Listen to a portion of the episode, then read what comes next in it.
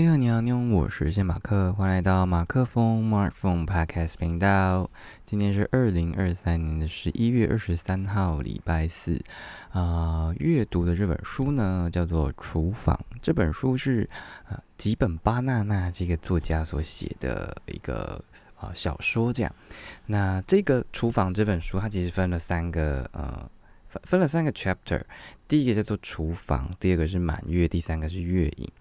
那呃，上就昨天就是看到了满月的接近尾端的地方啊，那时候就说他去买了一个炸猪排蛋饭嘛，就是这个主角叫做玉樱井玉影，好，然后他去买这个呃，吃完就觉得他应该要跟熊一分享，所以呢，他就打包外带，然后。呃，就招了计程车，大概车程他没有写多久，但反正他就是他去一个遥远，就是比较远一个远的城市。我自己在想，可能就是一个台北、台中，或者是新竹，或者是桃园的距离吧，我不确定。反正呢，啊，里面就说那计程司机就问他说是要去找恋人的吗？因为他就是去到那边之后，他说请他请让他在那边待个二十分钟，他再他再把他送回来。那他就带着这个，他就这个这个冲动呢，就让他外带了这个炸猪排蛋饭，然后就冲去了这个，他写他写哀市啦，就是一个昵昵昵称的感觉。好，然后他就去到那边之后，但是因为呃他。就熊一住的地方，其实不是一个像我们哦，那个大饭店，呃，你门口随时都会有人，就是柜台都会有人在那边服务你的，不是，它就是一个一个庭园式，然后啊，比较比较呃，算封闭吗？比较没不是那么高级的一个呃旅馆这样。总之，他就蹑手蹑脚，比较狼狈的，就是啊，跑到了旅馆，就是爬到了旅馆的屋顶，然后他就。呃，他就描描绘了一些他怎么爬的这个过程啊，就是呃踢着屋墙啊，然后手攀到上面，然后脚不知道是踩在雨水还是很脏的水里面，然后突然发现说他的手手腕上面就是有一片红色的，就是他擦伤了这样。然后这边我很喜欢的一句话，他就写说：“也许人生就是这么狼狈。”就是 因为你看到他真的是呃。你你想象着你拿着一个包包，然后手提着外带的一份餐点，然后你就淋着雨，然后又很冷，那你要爬到上面，爬到屋顶，然后你又是一个没有我自己想象她是一个比较娇小一点的女生啦，就瘦瘦的，然后啊，可能一百五十五、一百对之类的这样的一个身高，那然后他就说，也许人生就是那这么狼狈，的确啊，就是啊，我们。我们一定会有一些比较嗯不堪的时候吧，就像这里的狼狈一样。我们我们为了要啊做到某件事情，你可能需要受伤，或者是你需要你会你会就是受到这些风吹雨打这样。那这就是人生会发生的事情，这样嗯对。好，然后在一百三十页，它的隔页呢啊，我自己很喜欢的一段话说，他说。我们的呼吸、眼光，每天不断重复的动作，让我们无意识的决定了许多事情。因为他就在想说，那他现在做在做的这件事情，就是看似似乎我们面前都有很多的道路可以自己来选择。可是其实，在选择那个瞬间，他觉得说道路早就决定好了，没有宿命论的意思。就是你你的习惯，你的呃一切的所作所为，这些不断重复的动作，已经无意识的。帮我们决定了，呃，先提早帮我们下了很多的决定，或者是说已经注定那条路就是会怎么走了。所以啊，我就觉得蛮喜欢这里的这样的一个，嗯。的的一段描述，这样，然后后来，反正他就先休息了一下，他躺在屋屋顶上，很特别，然后他就去敲了熊一的窗户，然后熊一就醒了，想说要要求我，你怎么你怎么出现在我就是出现在这边啊，然后他们两个就啊一起一起吃吃饭这样，然后啊喝了杯茶，没有啊，不是一起吃饭啊，就是他就就玉莹就把他把那个饭就是给他吃嘛，然后他就说他想要喝一杯茶，因为他等下就要走了这样。然后就跟他，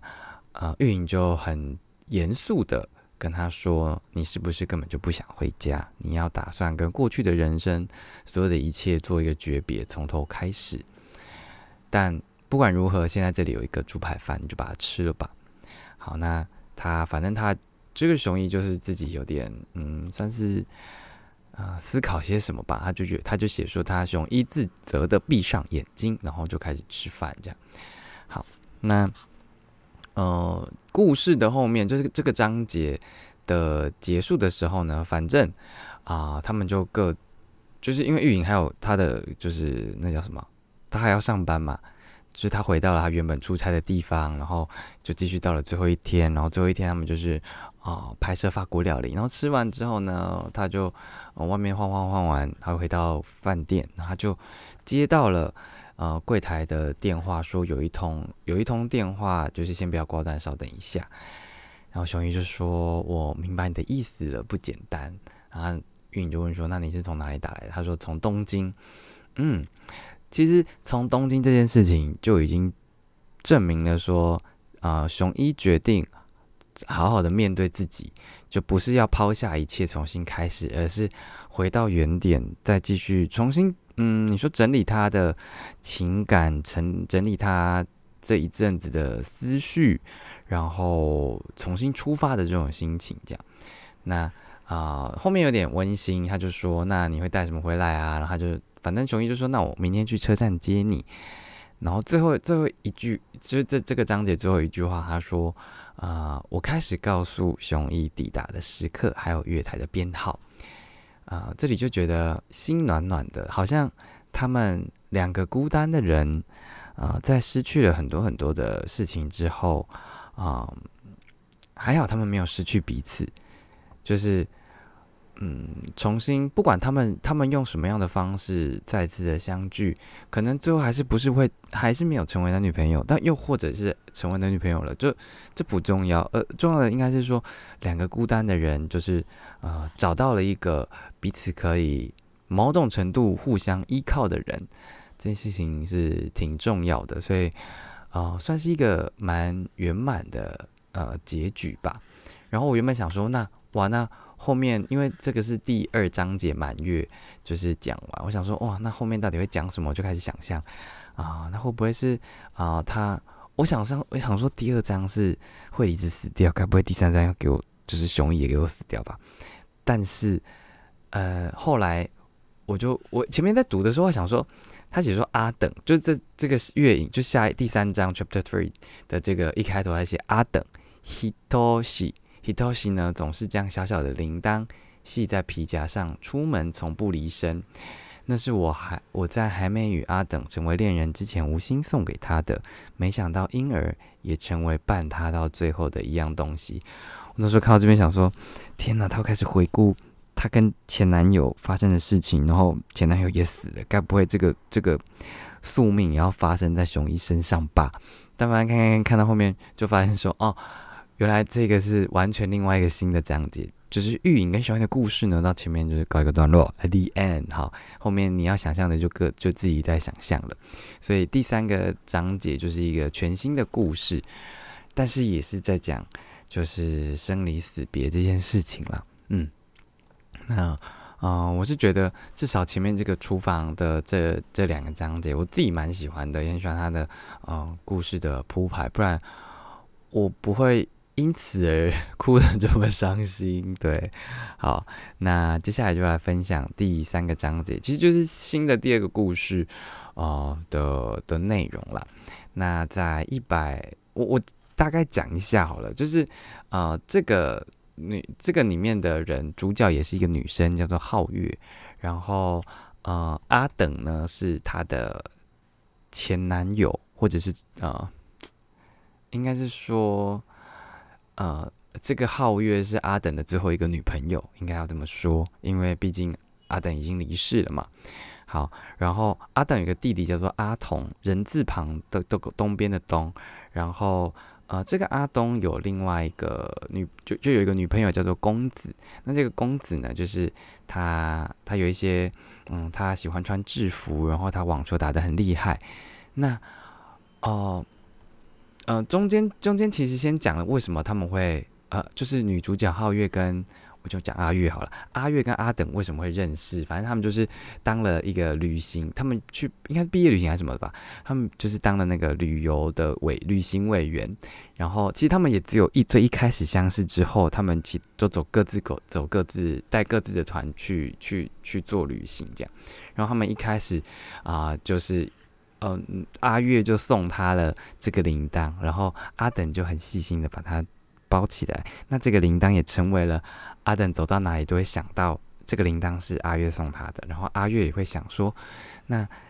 呃这个铃铛又会在呃阿等走过的哪些的路上就是发出声响呢？就觉得是一个啊很小巧可爱的一个开端，但一开始看到说没想到会成为伴他最后一样东西，我觉得 My God 又来好，然后反正呢呃他。阿等死后呢，他就是阿月就养成了一个慢跑的习惯，所以他就是就是都会到河边慢跑，然后到一个桥上面做一个折返，因为那个桥就是他跟阿等每次要分开的时候会呃难分难舍的地方，这样，然后他。他有一天就在那个地方遇到了一个叫阿丽的人，好，这个之后再说。那反正呢，呃，阿童呢，就是阿等的弟弟呢，就有来，呃，就有来跟这个阿月来聊聊天，这样。那反正他们呢，就是呃，他们他们相约在一个咖啡厅啊，就是呃，就是要聊聊天哦。好，那呃，后来就讲说，呃。他这边就是很快就讲说，呃，我失去了爱人，而他，他就是阿童。他说，而他却同时失去了哥哥和爱人。我想说，哇，这是什么曲折离奇的故事？就是因为阿月失去的爱人就是他哥哥嘛，就是阿等这个人，就阿童的哥哥阿月。然后公子也一起死掉了。为什么他的他的女朋友跟哥哥一起死了呢？就是因为啊，他哥哥要送公子回去。车站的时候，他们就发生了车祸。这样，我想说啊，就真的是一个很很难过的故事啊。然后他们两个就在呃练习面对生离死别这件事。嗯，好。然后我很喜欢的一段话是呃第一百五十五页，他这边说，因为呃对阿月来说，他呃思念阿等的。呃，方式是透过慢跑，而阿童思念他女朋友公子的这个“弓”是弓箭的“弓”的方式是穿着水手水手服。你可能会觉得很很奇怪，但是就是因为因为公子就是喜欢穿着制服，他就觉得透过这个方式，他可以他可以去悼念他、怀念他、想念他，好像他穿着这身服装的时候，仿佛就是。公子就在旁边一样，这样，所以他说，不管哪一样，就不管是哪一种思思念的方式，或者是用来纪念思念的方式，都不过是用来顶住枯萎心灵的手段罢了。唉，就觉得的确就是我们可能，呃，可能小小的生离死别也有，然后大的也也是有。那你是用什么样方式在悼念这段？嗯，这段羁绊的失去呢，你的感伤是用什么方式来抒发呢？啊，我不知道。你可能会又在某一个夜深人静的时候想起来，又或者是睹物思情，看到他看到跟他啊啊熟悉的一些片段，或者是他爱吃的、他爱去的、他爱玩的的这些事情发生的时候，你就会想念起他这样。好，那呃，总之他们有一段呢，就是呃阿月跟弟弟就阿童呢，他们就走到了他们事故发生的现场，然后就顿时，呃啊弟弟就开玩笑说啊这里可能有亡灵啦，就之类的，就是呃你你要回到那个。事发之地，然后触景伤情，我觉得是你，你需要很大的勇气。你看，如果你跟呃另一半分手，你都不愿不不见得愿意去回到那个地方，你们曾经去约会过的地方，更何况是还爱着的时候，然后他就突然传来这个噩耗，然后就瞬间就死掉，而且还一次死两个人，他们四个其实是蛮亲亲的两对情侣，这样啊，就觉得颇难过的。但我这次这次看就没有就没有哭啦，哎，哭一滴，但我忘记我在哪里看哭了一滴了。对，好，那呃，反正后来呢，在呃，我刚刚前不是有讲到一个阿月就在桥上遇到的嘛，呃，阿月就跟他说，接下来即将迎来百年啊难得一遇的一件一一个现象，但是也不一定会发生。啊！但我会再联络你这样。然后因为当时阿丽就害得阿月把他的保温瓶掉到了河里，所以他就赔了，赔了一个不是，就是呃买了一个新的送他。然后呃，我觉得阿丽这个人呢，你要说他很像是一个幻幻呃幻觉会出现的，或者是说我不知道你有没有看过那个嗯那个孩子什么孩子啊？啊，前阵子才刚很有名的那个。我想一下哦，就是那个眼睛发亮啊，那叫什么？我推的孩子啦，我推的孩子，就里面有一个他们双胞胎兄妹，有一个呃，有一个另外一个小女孩，就是常常跟着乌鸦出来的。我原本想说阿丽是不是这样的一个存在，但不管如何，就是无法得知。但呃，反正阿丽就告诉他，你就是几天。几两天后的啊四点五十七分来到这里啊，你就会你就会知道要发生什么事情，但是我不保证会发生什么事。好，那他那时候就觉得说，反正他就觉得碰到这个人是一个很特别的一种际遇吧，所以他说只见过一次的人却渴望再见。我想大家多多少少可能都遇过这样子的一个人，就是你可能啊，你可能就真的是一面之缘，但你就觉得他好像。在你心中有一个很重要的位置，然后你很想很想要再去见他，或许有这样的一个人，那我不知道对你来说是谁，那对阿月来说就是阿丽嘛，对，然后他后来就去到了那个地方，然后这边有一段话是第啊一百八十二页，好，他说呢，他说啊，你肯定。你肯定悲伤的只差一丝，就是我觉得这这这这这句话也是很很很难过的一件事情，就是你可能所有所有的事情都没办法啊掩盖吗？或者是抚平你的这些伤痛？你可能觉得只有你也一起去死才能够解决这件事情，所以你肯定悲伤的只差一丝，我就觉得。哦，那是那是多么残忍的一一件事情啊！好，那呃，那好，现在就回过来说这个现象了。他说：“哦，这个现象是什么呢？反正呢，啊，等一下哦，等我一下，一百八十四页。好，他说现在时候到了。阿丽说，从现在开始，我们所在的这个次元。”空间、时间这类的东西将会开始摆动、移位。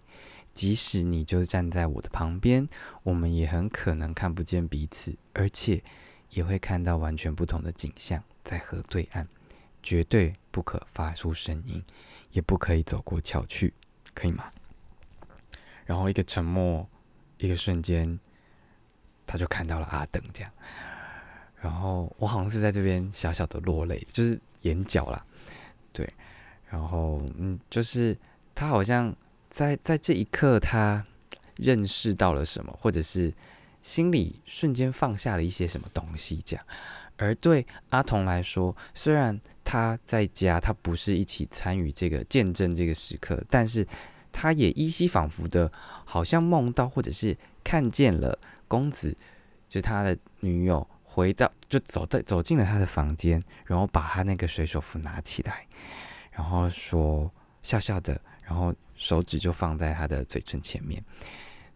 感觉好像说你不要出声，然后我要把这个水手服带走了。然后后来阿童就说那个水手服也不知道为什么就找不到了，这样反正他们两个就是是一种很像呃释然的这件事情这样，那。他说：“这呃，阿丽就分享说，这个这个这个东西叫做七系现象。他说，大概一百年才会碰到一次，就是许多偶然的因素重叠在一起，就会发生这样的事。不管时间或地点，都不是固定不变的。那他因为只这这他说只会发生在大河所在的地方，不过因人而异，有的人什么也看不到，只有死者的念念不舍以及生者的悲痛能够视切反映出来时，才会浮现那种幻影。这样，然后他也没有问他说到底那阿丽看到的人是怎么样，因为他觉得阿丽的眼神中也是透露这样子很深邃的黑暗的，所以，嗯，总之，哦，这篇的。哦，就我觉得看的过程当中，很像在看那个你的名字那种感觉。它不是那种哦陨石坠落然后什么的，但就是一种淡淡的情绪，可是好像很刻骨铭心诶，就是他他他没有什么太高潮迭起。你要说好啦，我心心中有很多起伏啦，那那个高潮迭起，它不是那种啊跨大生大死的这种难关的。好了，他他死，就是他在面对这些呃生死关头的时候，不是那种很冒险泛滥呐，那就是哦，很像什么那个什么呃，就是不是要去什么迷宫丛林的那种，不是不是这种类型的，但就是很平铺直叙的把一段你从失去一个人，然后你在练习着适应悲伤这件事情，然后慢慢的。你取得了一个平衡，到最后，呃，跟他跟这个悲伤握手，甚至是拥抱，甚至是和解，对你跟他和解了，这样，所以我蛮喜欢，就是这，就是这本书的，我觉得真的是一个淡淡的看完，可是后坐力蛮强的一部作品，对，所以啊，感谢吉本巴娜娜啊，写出了这本这本。这本小说这样，然后他最后有说，毕竟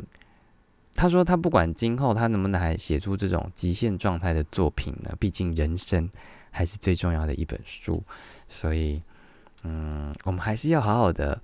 翻到下一页，或者是好好的读，还没有写完的，我们就继续把它写下去。纵使你的笔可能会写到没水，或者是你的书哦剩下的空白页不多了，但是。你还是可以用那个安插的那个号、那个那个记号去补充说明你人生即将发生的故事，或者是说你留一个开放的空间，让你自己有更多的可能性去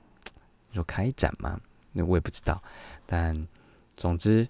人生最重要的，就毕竟人生还是最重要的一本书。是我觉得很喜欢那最后下的一个小 ending 小注解。那希望你有喜欢这本《厨房》这本书。那你听完如果觉得很有兴趣的话，那也欢迎可以去买来看一下。我觉得是一个你可能可以在啊大概十一十二点，然后晚上就是翻一翻，然后睡前看一看，可能你就这样子因此啊大哭了一场，然后